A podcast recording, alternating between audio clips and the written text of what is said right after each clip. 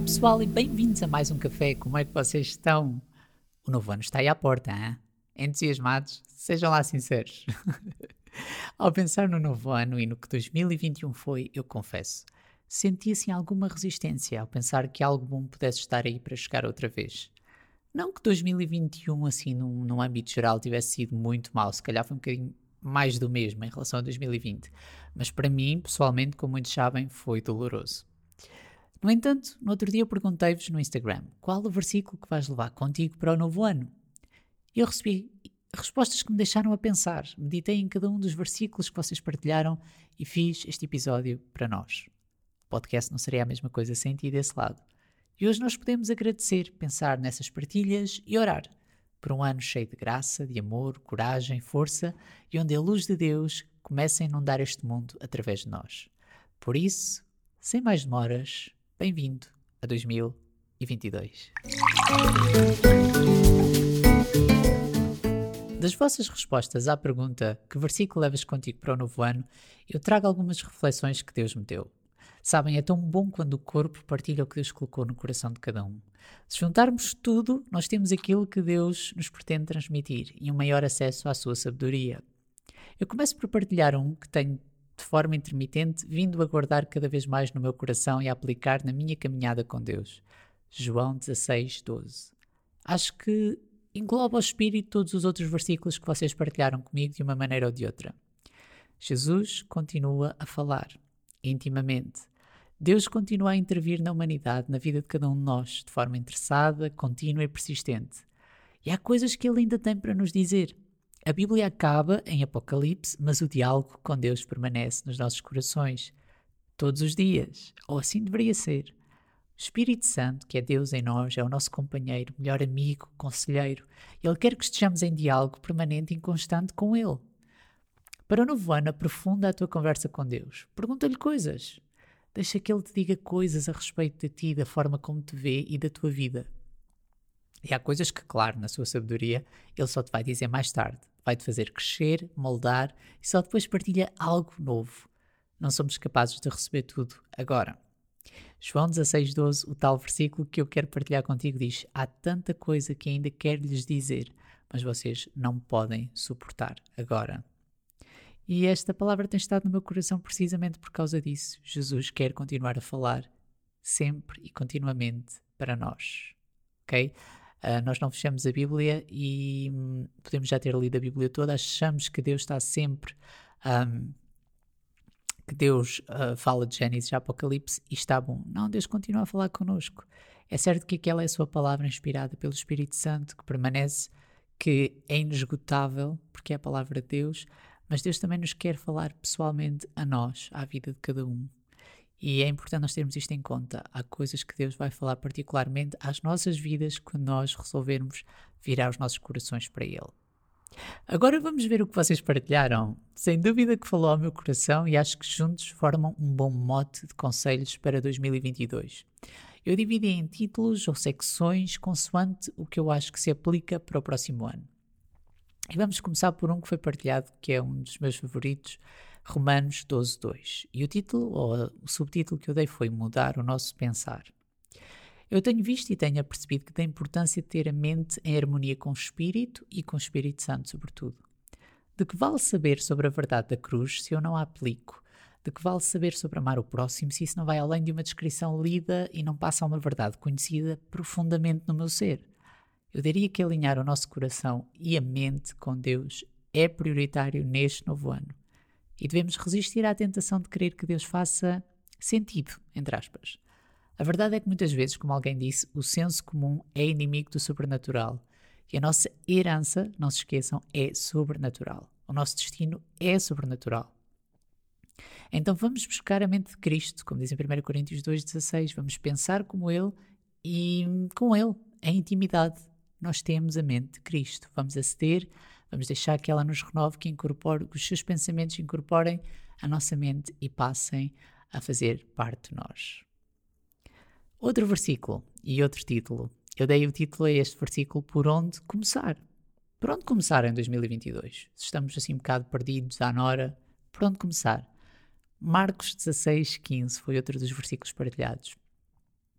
Uma vez percebida essa nossa necessidade de ter o coração alinhado com o de Deus, vamos ser relembrados que o coração dele bate por almas salvas. A salvação é o foco, é o fio condutor de cada cristão e do coração de Cristo, é o plano dele para a humanidade. Pois o Filho do Homem veio buscar e salvar o que estava perdido, diz em Lucas 19:10.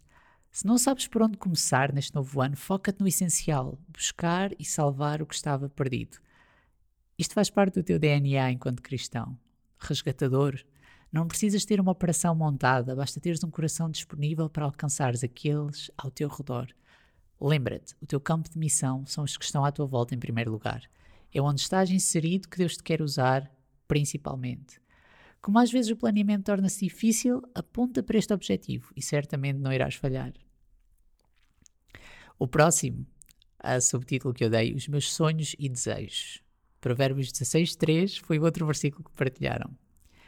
Às vezes pendemos tanto para o lado da missão que nos tentamos desprender das coisas que Deus colocou em nós e que nos dão vida.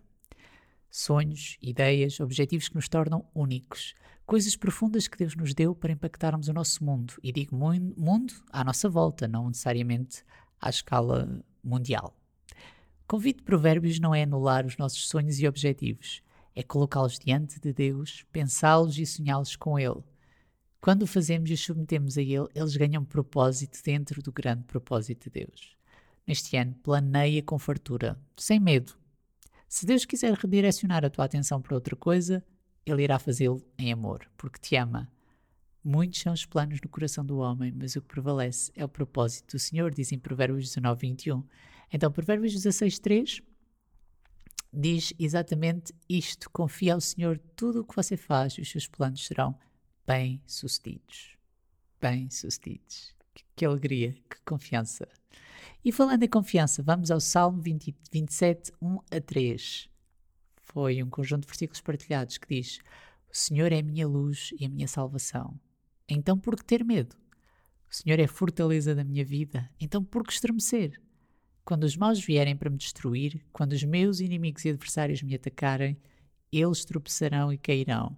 E ainda que um exército me cerque, o meu coração não temerá. Ainda que invistam contra mim, permanecerei confiante. Então, se os dois últimos anos não te convenceram, é fundamental que saibas quem é Deus, especialmente no meio das dificuldades. O Salmo 27 diz que Ele é a luz, a salvação do salmista, que é a sua fortaleza. E diz o seguinte: quando os maus vierem para me destruir, não é se, mas quando. Ora, Jesus bem que nos disse que iríamos passar por dificuldades enquanto estivéssemos neste mundo, mas para ter bom ânimo, porque Ele venceu o mundo. Então precisamos de conhecê-lo. Ao conhecê-lo, amamos e confiamos mais. A tua postura é importante neste novo ano que se avizinha. Vão vir momentos bons, claro, mas também momentos maus. A vida é assim. Se estiveres com Jesus, então tudo será mais fácil. Se o reconheceres como a tua fortaleza, ainda que um exército te cerque, não te preocupes, tu estás verdadeiramente seguro. Outro versículo que foi partilhado, Apocalipse 21, 5, que eu acho que também faz todo o sentido aqui. Apocalipse 21, 5. Aquele que estava sentado no trono disse: Vejam, faço novas todas as coisas. Veja, faço novas todas as coisas. Que alegria saber que Deus um dia vai refazer tudo, colocar tudo em ordem.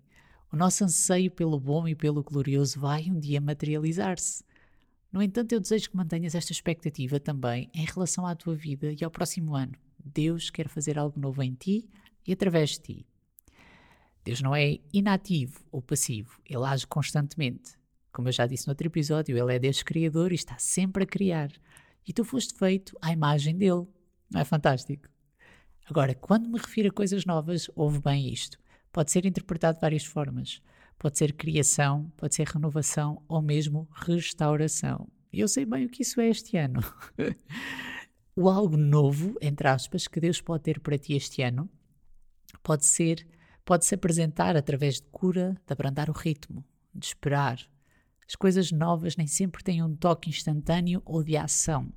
Às vezes chegam-nos através de processos mais ou menos longos, onde Ele nos prepara para novas fases da nossa vida.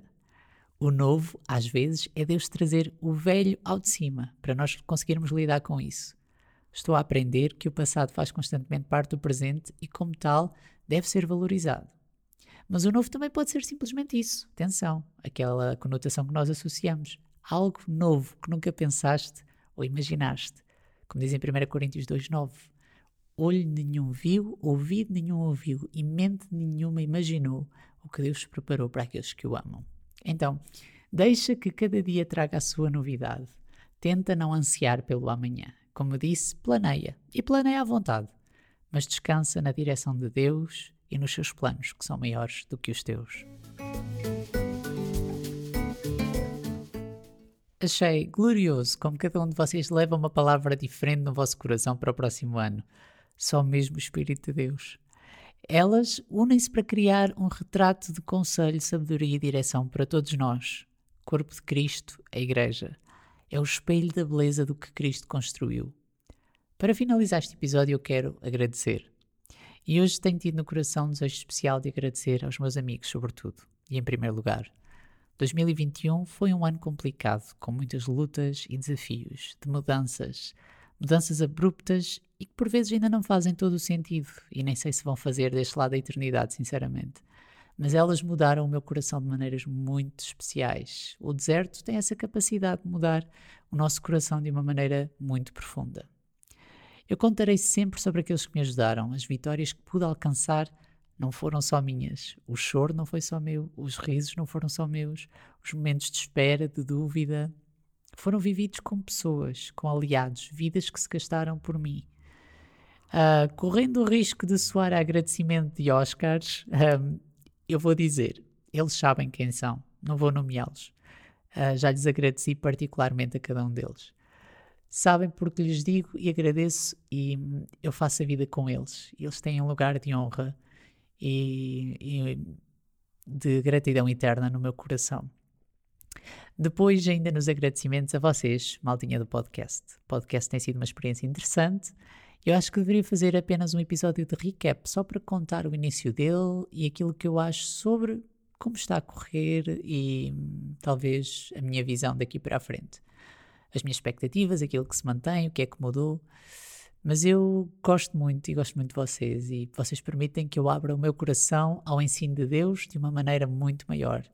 Saber que vos vou contar coisas sobre Deus dá-me mais fome de Deus. O alimento é meu e é vosso ao mesmo tempo. E muito, muito obrigado por isso. Obrigado por estarem desse lado, por terem tido a maior das paciências comigo este ano. Deus vos abençoe ricamente e que 2022 seja cheio de bênçãos e de vitórias para todos vocês.